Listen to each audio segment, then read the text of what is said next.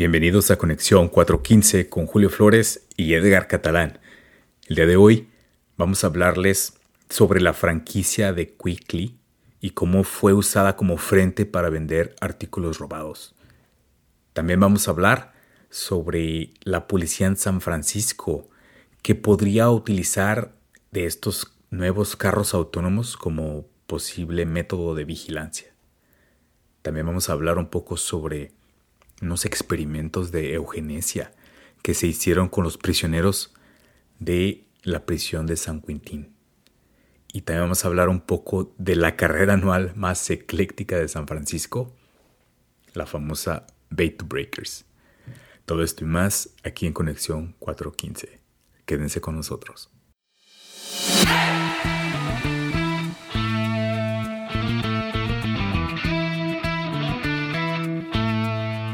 Vamos a hablar de esta franquicia Quickly, que es esta franquicia de boba teas. Bueno, ¿cómo se dice en español? Pues sí, son como los tés, ¿no, Julio? Eh, ¿Cómo lo traduces? Tés boba, como Ajá. típico coreano. Yo que... Me imagino es- que sea de coreano. Yo no que sí, ya, yo que ya todo el mundo aquí en Bay Area ubicamos, ¿no? Los boba teas están en todos Lo lados. conoce, ¿no? Eh, sí, pero esta es una de las más famosas, Quickly. Quickly es como el Starbucks del boba, ¿no? Exacto. Los puedes ver así en todos lados. Y digamos que el, el chismecito que les traemos, o bueno, la nota, es de que este hubo una, una de las franquicias en San Francisco que empezó a verse como muy sospechosa y se descubrió que era el frente para una operación donde vendían artículos robados. De estos artículos que te roban de los carros, ¿no? Ya ves que en San Francisco es muy común últimamente. Ya hemos hablado mucho de eso en el pasado aquí. De que te rompen la ventana y te roban la mochila, ¿no? El famoso cristalazo, que a muchos nos ha tocado la, la, la desgracia de, de experimentar. Entonces, Ajá. si te robaban el iPad, lo iban eh, eh, y lo vendían aquí, ¿no? Exacto. Lo vendían ahí. Ay, Quickly. Y, digo, es, está muy cabrón, porque digo, lo que platicamos hace rato es de que ya era como un secreto a voces, ¿no? Porque, este, para empezar, este lugar está ahí en, en la famosísima área de Tenderloin, que ya sabemos que ahí está medio turbio de repente, ¿no? Encuentras muchas cosas este, ilegales, ¿no? Y estábamos viendo que en los comentarios de Google o los, los reviews del lugar aparecían comentarios de que la gente sospechaba que había algo, algo turbio, ¿no? O sea, yo creo que es muy obvio, ¿no? Si, si ves gente haciendo trading de objetos robados, yo creo que sí te das cuenta como cliente, ¿no? Supuestamente dicen algunos reviews que tú podías ver iPads y teléfonos en toda la tienda, ¿no? Así de que estaban arriba del counter, en algunas mesas, veías gente atrás con muchos electrónicos y luego luego sabías que algo no estaba bien, ¿no? Porque pues em, parecía más tiempo- tienda de electrónicos que de boba, ¿no? O sea, ya estaba muy Y- descarado el pedo. Ajá, y aparte los comments decían que el boba era demasiado malo. Y también que te hacían esperar mucho para servirte y no sabían cómo este, este lugar seguía abierto. Ajá. Y pues la razón que seguía abierto era porque hacían dinero por vendiendo artículos robados, ¿no? Wow. Oye, Y hay Julio, ¿qué es? específicamente un comment que decía que alguien siguió su teléfono y estaba con el Find My iPhone feature y estaba dentro del, del, del lugar y fue y a encarar a, la- a las gentes, a los managers y no, no le hicieron caso y lo mandaron a volar, ¿no? Wow. Obviamente, ¿no? Creo que Pero Oye, ¿tú, ¿tú qué piensas? Tú que eres un poco más experto en esto de Big Data, ¿tú crees que podemos tomar los comments de Yelp, a- aplicar lo que aprendimos aquí y saber cuáles cuáles este, lugares de boba o qué restaurantes Ajá. son frentes de lavado de dinero? como filtrar, ¿no? Así como que los que tengan los peores reviews y, Ajá. y ver que tengan varios años todavía en el mercado, ¿no? Es medio Ajá, sospechoso. encontrar un algoritmo con deep learning de entre malos, malos reviews, Ajá. este, que llevan mucho tiempo en un lugar y tal vez hacen suficiente dinero para estar en- en- a flote, significa el lavado de dinero, ¿no? se acaba de salir un artículo que sí me dejó pensando mucho en Vice, que habla sobre la policía en San Francisco podría usar carros autónomos como posible método de vigilancia. Y el artículo es un poquito clickbaity, porque en el título dice que ya lo están usando, lo cual es una mentira. Lo que quiso insinuar el artículo es de que cuando las autoridades como la policía saben que hubo un carro autónomo en una zona donde hubo un crimen, ellos han pedido con un supina toda la información que, el carro colectó durante ese tiempo, ¿no? Oh, Eso sí ha pasado, pero pasa como con cualquier otra cosa, ¿no? Como cualquier cámara de vigilancia. No es nada especial con los carros autónomos. Claro.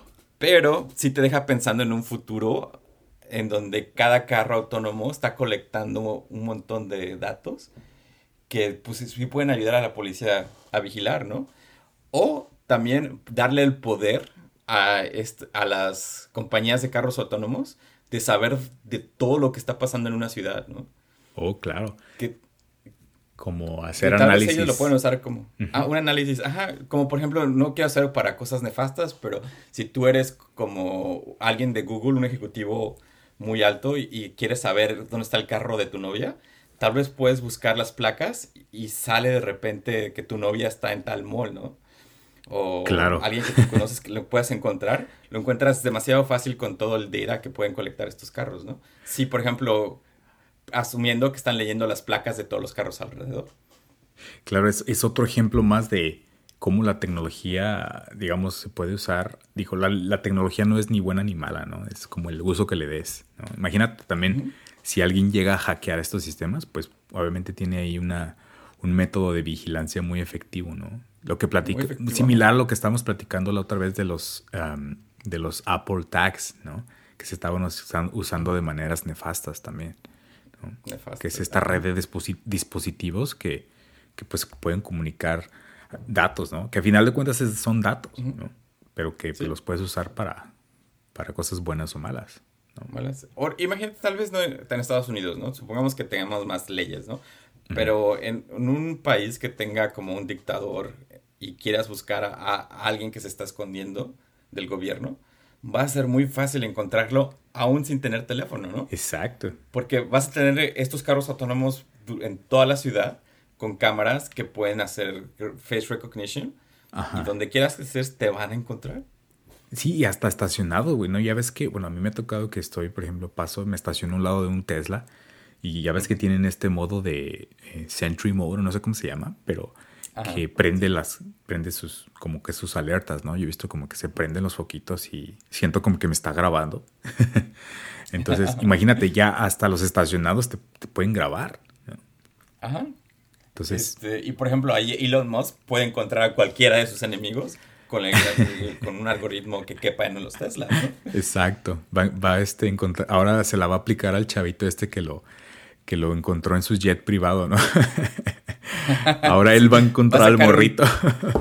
Va a sacar una cuenta donde nada más siga al morrito, ¿no? donde quiera que vaya. Sí, sería jaque mate.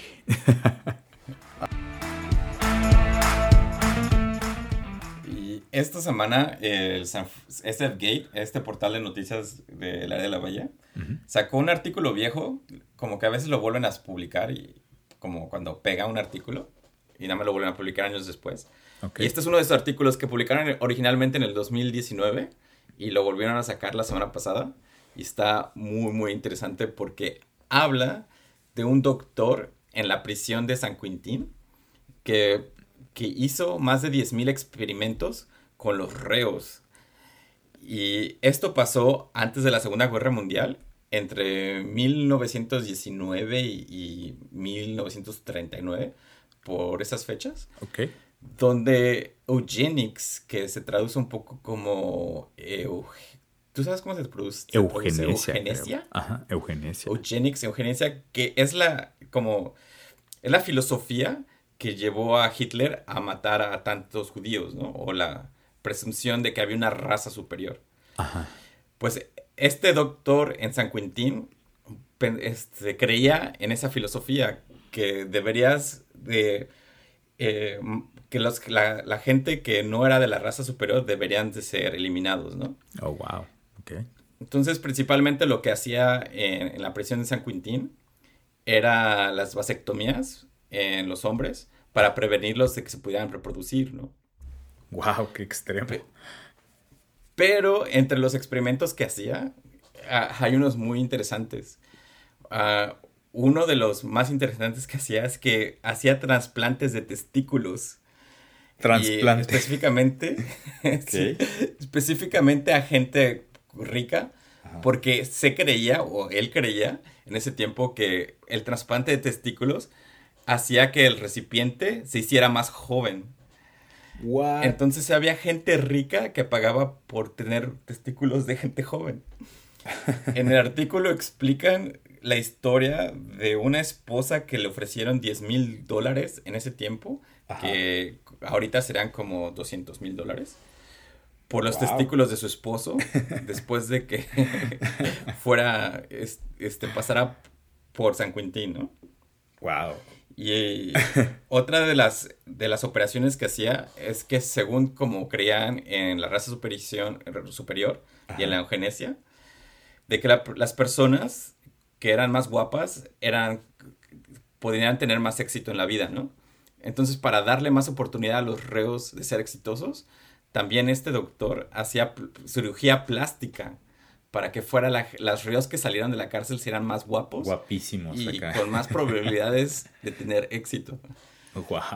Y según lo que cuenta el artículo es que a muchos reos le tenían que tomar una foto después de que salir, después de que le habían hecho la cirugía plástica, porque sí hacía cambios drásticos. Oh, wow, ok. O sea, si era un Entonces, doctor tipo Frankenstein, ¿no? Que le gustaba experimentar así con, con la línea ética de, de, de, la ciencia. De lo que podía, lo que podía salirse con la suya, ¿no? Ajá. Y también, igual y como creía en la raza superior, pues tenía como preferencia para la raza blanca y muchos de los experimentos nocivos que hacía eran entre los negros y los latinos y los indios. Wow. Y había mucha discriminación ahí. Hoy está... Ya sé por qué es como muy popular ese artículo. Me recordó uno de, así rápidamente, uno de en Palo Alto, donde había escuelas que tenían el nombre de, científicos de Stanford que también estaban ligados a, a estas prácticas de eugenesia y recientemente los estuvieron cancelando, o sea, estuvieron queriendo cambiar el nombre de esas escuelas para desligarse de ese tipo de, de individuos.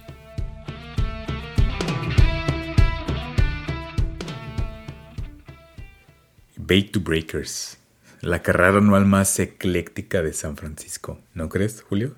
Es sí. creo, creo, que también la que tiene más historia, ¿no? Creo que tiene más de 100 años, una cosa así exagerada, ¿no? Sí, es algo muy largo y es muy divertida, ¿no? Eh, sí, esta, es la carrera más divertida de San Francisco. Está, hay que, hay que platicar un poquito de esta carrera. ¿Por qué, ¿Por qué es tan divertida? ¿Tú qué has sido, Julio? A ver, cuéntanos cuál ha sido tu experiencia. Pues generalmente la gente se disfraza Ajá. y es una carrera, es un maratón corto.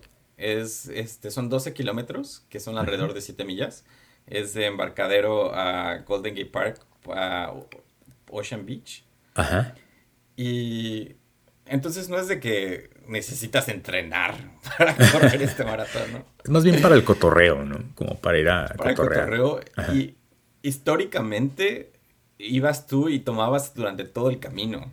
O sea, no era tanto como algo atlético, sino era como más un poco de, de fiesta.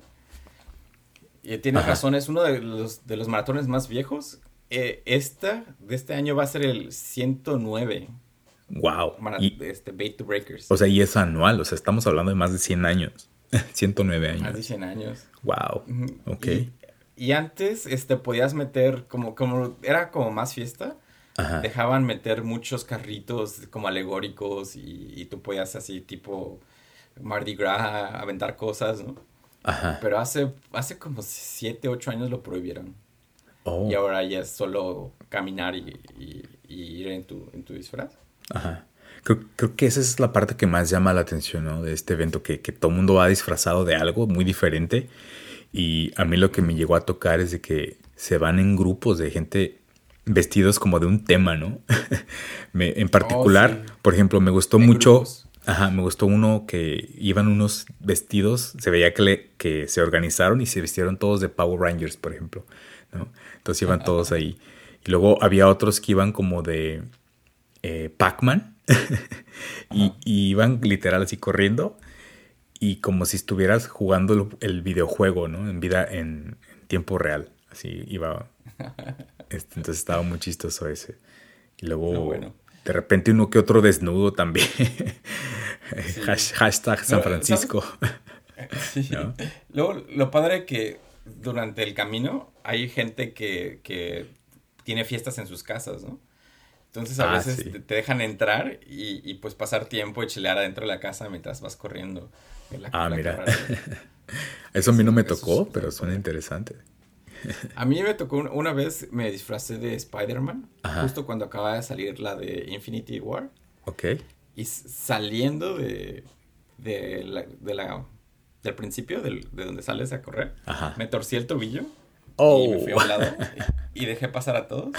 Y me decían lo de Infinity War, like, you, you don't feel so well, Spidey.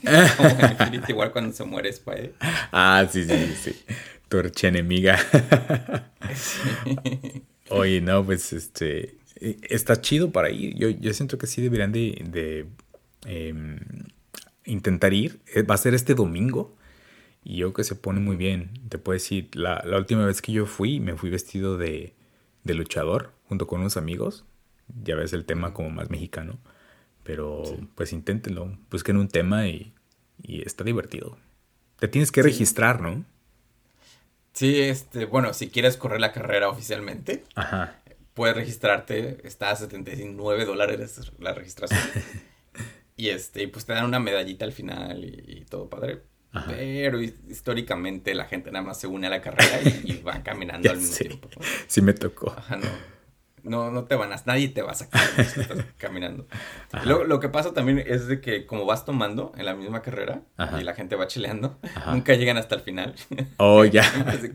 Así de, ¿qué? ¿Por qué estamos corriendo? sí. bueno, pero eso habla de lo divertido que se pone, ¿no? Sí, sí, sí. Es una carrera muy divertida. Es algo que tienes que hacer alguna vez en la, vida. Eh, también, como te digo, no tienes que entrenar. No es tan grande. Es, solo como una caminata larga.